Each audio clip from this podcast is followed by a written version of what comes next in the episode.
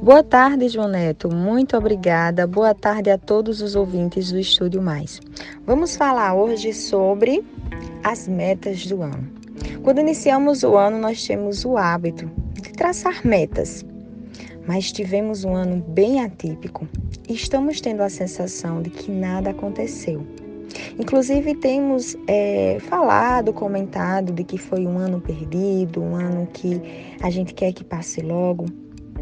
Mas eu convido a todos a perceber que sim, as metas que nós traçamos no início do ano não foram, em sua maioria, alcançadas. O que, inclusive, quando traçamos metas, elas geralmente 100% delas não são alcançadas e a gente precisa entender o que aconteceu para que elas não tenham sido realizadas.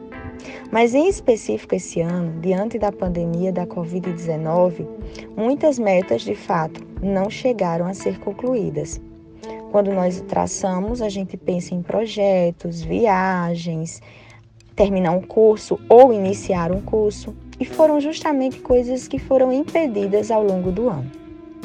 Mas, como disse, eu convido a cada um a pensar o que foi feito esse ano. Porque já que passamos por um momento tão difícil de luto, de perdas, de isolamento, de mudanças de hábitos, mudanças no trabalho, eu, a gente passou a trabalhar de forma mais remota, a estar mais distante dos nossos, o que eu consegui fazer? No meu trabalho, já que eu precisei ficar em casa, já que eu precisei fazer tudo online, o que eu consegui fazer? Eu alcancei na escola, né, para quem estuda, concluir o ano dentro dessa possibilidade remota? É essa a pergunta que a gente precisa fazer.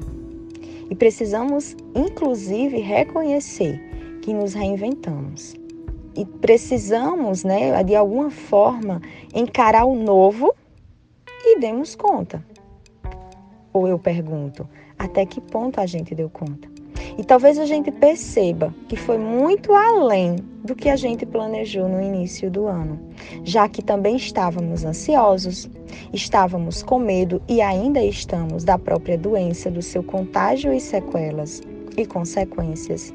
Então precisamos fazer sim essa pergunta. Ao invés de desconsiderar o ano, vamos ressignificar o ano de 2020. Nós temos sim, independente de uma pandemia ou não, ter consciência de que quando traçamos metas, elas ao longo né, da sua caminhada a gente vai encontrar barreiras. O que eu tenho percebido é que as pessoas, quando traçam suas metas, elas criam uma expectativa de que tudo vai acontecer exatamente como ela pensou. E muitas vezes, quando as barreiras, os limites e as dificuldades se apresentam, aquela pessoa desiste. Ela acha que não vai dar certo alcançar a meta.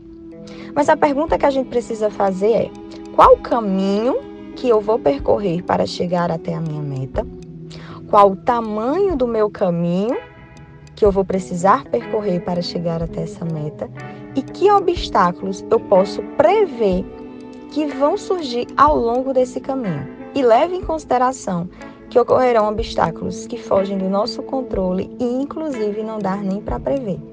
Isso se chama estar consciente do caminho que você vai precisar seguir. E aí sim, essa frustração vai acontecer, claro, porque todo obstáculo, de alguma forma, nutre um sentimento desagradável, pode gerar uma desmotivação, mas não precisa desistir e voltar à estaca zero. A gente para, observa o que está acontecendo, por que, que eu não estou conseguindo seguir e tenta combater ou até mesmo refazer a meta porque vai depender que obstáculo foi esse que surgiu. E é o que nós chamamos de recomeçar. Recomeçar não é voltar ao início, é começar de onde parou.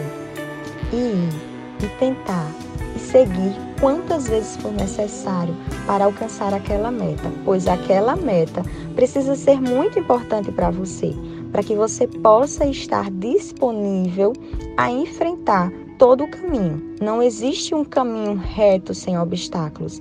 Vão sempre existir dificuldades, é, enfrentamentos que vão bater de frente, inclusive com as nossas crenças.